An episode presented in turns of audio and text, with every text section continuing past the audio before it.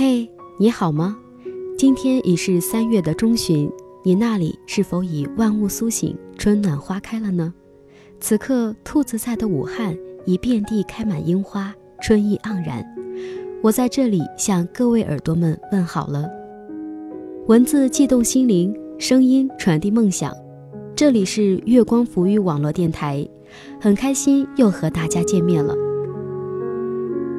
都说春天是一个适合恋爱的季节，那么你呢？你想开始一场怎样的爱情故事呢？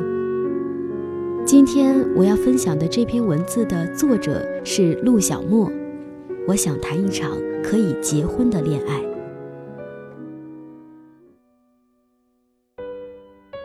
F 小姐跟我说，她被一个仰慕很久的男生告白了，可是她却犹豫了。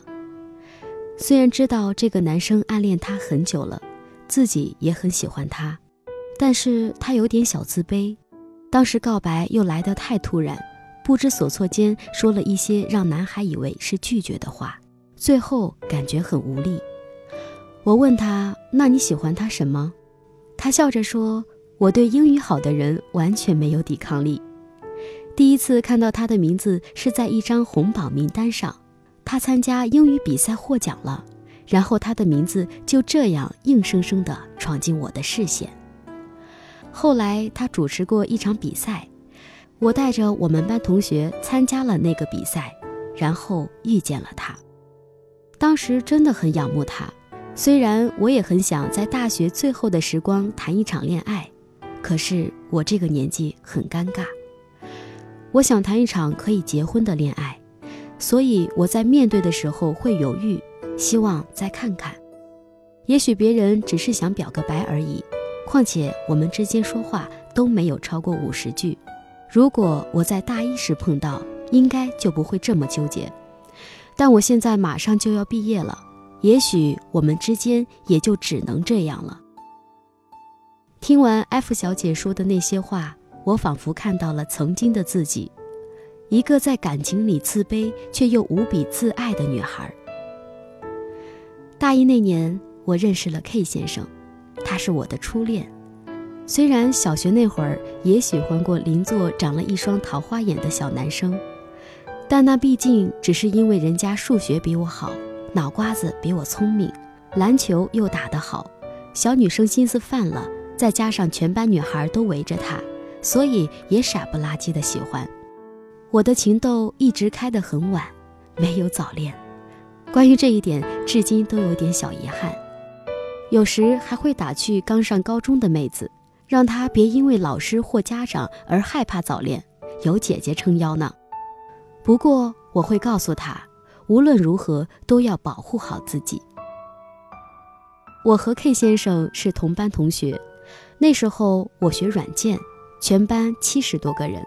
女生呢只有十几个，虽然女生人数少，但其实我们班男生很多都会去文学院或者是艺术学院找妹子，并不喜欢本专业的。第一次知道 K 先生是在 C 语言课堂上，当时我是个电脑小白，刚学代码的时候很吃力，上课的老师却很有魅力，也是后来 K 先生的恩师。那时老师问了一个很难的问题。我在底下想了半天都没想明白，坐在我后面的 K 先生却很快地回答了。我当时下意识地往后看，然后记住了他棱角分明的模样。后来就开始有意无意地在他的 QQ 状态下留言。那时候微信还没有现在这么流行，大家都还喜欢在空间发状态。印象最深的一次，二零一零年的冬天很冷，家里。下了一场大雪，我躲在被窝里取暖，K 先生却发了一条在海滩边游泳的状态，然后我们两个因为南方的天气问题第一次聊了天。和 F 小姐一样，她对英语好的人没有抵抗力，我是对专注的人没有抵抗力。K 先生很喜欢写代码，而且很专注，他说起靠的就像是把简单的英文字母码出一种艺术。我们聊了很多，从代码聊到吉他，聊到他的音乐工作室，再聊到彼此喜欢的电影和书籍，就好像多年的好友一点儿也不生分。可他真正跟我告白之后，我却犹豫了，因为我曾经问过他：“你以后会去哪里工作？”他说：“未来的事哪能说得准呢？不过应该去深圳或者北京吧。”那时候我一心想着毕业后要去上海或是杭州，也没勇气跟着他去其他城市。更重要的是，我只想谈一场可以结婚的恋爱。可如果以后两个人都不能在一个城市，那还不如不谈。不知道为什么，那时候的社会媒体主流都在说，不以结婚为目的的恋爱都是耍流氓。这是出自莎士比亚的手笔。于是我也坚信，这辈子只谈一段感情。既然我和你没有未来，那就还是别在一起了。免得受伤害。可其实以结婚为目的的恋爱才是耍流氓，因为你一开始就已经把你们的恋爱关系设定为结婚的前期模式，然后把两个人之间的关系捆绑住，用道德束缚住恋爱自由的味道，还标榜自己的崇高和伟大。现在想想，觉得那时的自己真是混账的可以。前段时间，一个师姐从上海来武汉出差，和她见面谈完正事儿后，无意间聊起感情问题。她说：“现在的女孩也不知道怎么了，总是被灌输一种未来会遇到更好的人，然后没有好好珍惜眼前的人。”他还说，那些总是说以后会遇到的人，很容易拖着拖着就年纪大了，而且工作上的圈子真的挺小。如果学校里能遇到自己喜欢的人，那真的是福分。的确，能遇到自己喜欢的人，估计也没几个。而能遇到自己喜欢，恰好对方也喜欢自己的人，那就真的屈指可数。既然这么难得，为什么还要退缩呢？因为你还走在那一片葡萄园里，还在期盼着前面有更大的果实可以采摘。可葡萄园的前提是只能采摘一个。你却没有这个前提，为什么还是不敢靠近呢？因为我们不敢承认，我其实不够爱他，我其实更爱我自己，爱到舍不得让自己受一点伤害，除非有万全之策，又除非走投无路。昨天 W 小姐跟我说，她喜欢一个人已经三年了，可是一直不敢表白。很多身边的朋友跟我说，他其实没有那么好。可我却把他看得很重，我现在马上就要准备考研了，我打算放下他，可是我觉得不甘心，很痛苦。我问你为什么不告白呢？他说我怕我说了，我们连朋友都做不了。可其实不说也做不了朋友，不过是陌路人而已。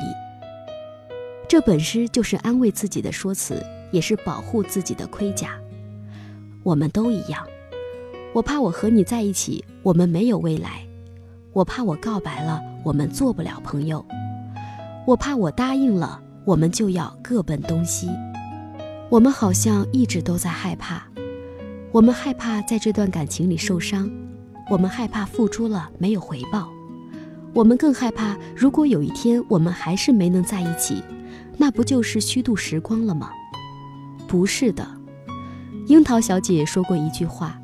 如果我喜欢一个人，却没有全心全意的去爱、去相信、去付出，那我配不上自己的那份喜欢。更何况，如果他也喜欢你，一定不忍心伤害你。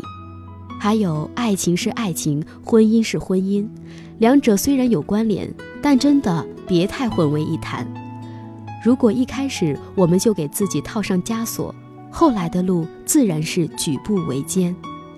我前几天在想，如果当初我们好好在一起，现在会是什么模样？然后就突然想到了夏天问我一个问题：兔子，你最理想的生活场景是怎样的？我回答说，我最理想的生活场景应该是在某个空气清新的地方，身边有我爱的某先生，白天各自上班，晚上回来做一顿热腾腾的饭菜。然后两人躲在书房，他敲代码，我写文章，互相陪伴，携手过一生。其实如果有爱，婚姻就形同虚设。这也是我很钦佩的一个女神徐静蕾的观点。所以，真的不用束缚自己去谈一场可以结婚的恋爱。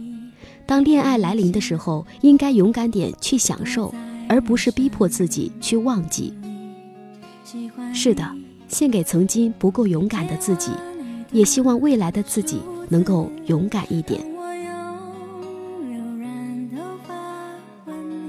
感谢作者陆小莫带来这么精彩的文字。也希望听到这篇文章的你能够更加勇敢。当然呢，在节目的最后，还是要提醒大家，在收听节目的同时，可以关注我们的电台，微信公众号搜索“城里月光”，也可关注新浪微博“月光浮语网络电台”。同时呢，还有我的个人微博“兔兔兔子好”，期待你的关注。感谢倾听，再会。喜欢这样跟着你。